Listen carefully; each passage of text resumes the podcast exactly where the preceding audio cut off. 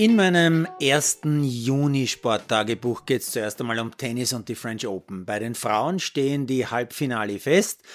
Am Donnerstag spielt Sjontek gegen Kasatkina und Trevisan gegen Goff. Die Nummer 1 der Welt, die Polin Sjontek, hat heute nur fünf Games gegen die Amerikanerin Pejula abgegeben. Und im Duell der Russinnen Kasatkina gegen Kudermetova muss Kasatkina nur im zweiten Satz ins Tiebreak.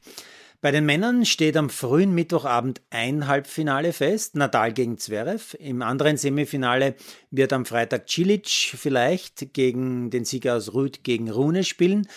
Äh, dazu gleich. Äh, zuerst aber noch zurück zu gestern Abend, eigentlich auch zu gestern und heute, denn Nadals Match gegen Djokovic hat gestern äh, spät am Abend begonnen und war ein Marathon vom Allerfeinsten, äh, wobei sich der Wille des einzigartigen Rafa Nadal in vier Sätzen durchgesetzt hat. Aber die Partie war erst heute um circa 1.15 Uhr in der Nacht zu Ende. Ja, und heute am späten Nachmittag hat also Cilic gegen Roblev begonnen. Jetzt ist es schon Abend und es steht 2 zu 2 in Sätzen. Heißt, auch dazu werde ich mich erst im Donnerstag-Tagebuch äußern können ebenso wie zum letzten Viertelfinale Ruth gegen Röhne.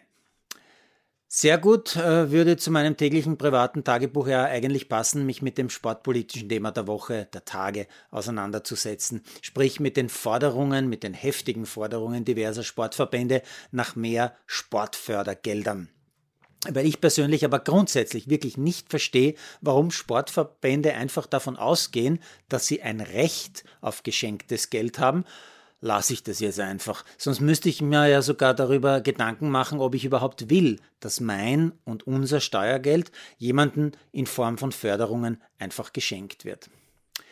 Ganz anderes Thema jetzt. Ich habe heute mit einem Mann telefoniert, der mich schon vor 30 Jahren ungefähr, als ich Sport am Sonntagchef war, wirklich fasziniert hat. Norbert Sedlacek Koch sein Name.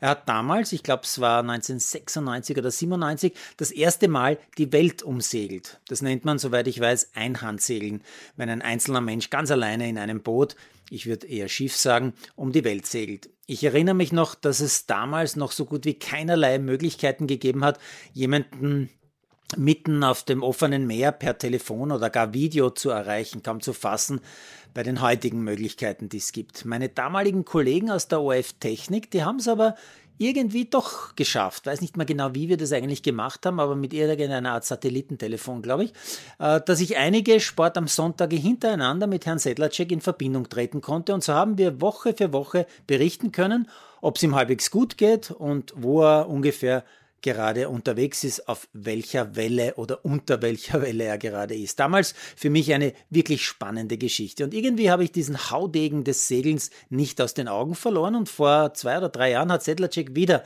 ein außergewöhnliches Projekt gestartet. Er hat sich wieder alleine auf den Weg über die Weltmeere gemacht. Diesmal mit einem von ihm entwickelten Schiff, das zu 100 Prozent aus recycelbaren Stoffen besteht. Aufgrund massiver Probleme mit der Elektronik, glaube ich, hat er dann leider umkehren müssen. Aber seit ich gestern wieder mal mit ihm telefoniert habe, weiß ich, er versucht's wieder. Schon diesen Sommer, im August, soll's starten.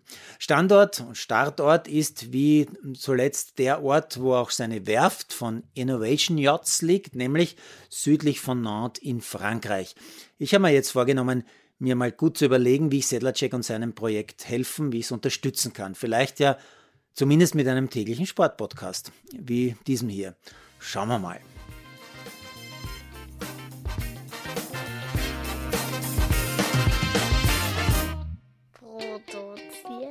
Malderino Chiesens.